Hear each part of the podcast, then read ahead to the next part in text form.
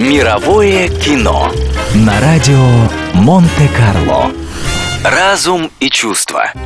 История знаменитой картины режиссера Энга Ли «Разум и чувства» началась задолго до ее появления на свет. В начале 70-х американка Линдсей Доран задержалась по делам в Лондоне и, коротая время в одной из местных библиотек, буквально влюбилась в книгу Джейн Остин «Разум и чувства». «Было бы здорово, если бы кто-то перенес эту историю на большой экран», — подумала Доран.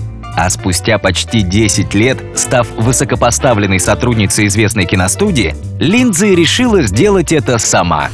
Однако для проекта нужен был сценарист, романтичный, который смог бы воплотить на экране любовную историю, и достаточно ироничный для передачи остроумной социальной сатиры Остин.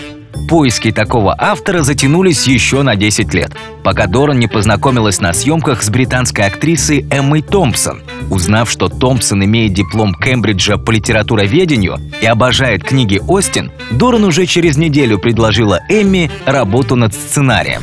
Актриса долго сомневалась, а потом еще 4 года писала сценарий, но в итоге получила за него Оскар и сыграла в фильме «Разум и чувства» одну из главных ролей. Мировое кино на радио Монте-Карло.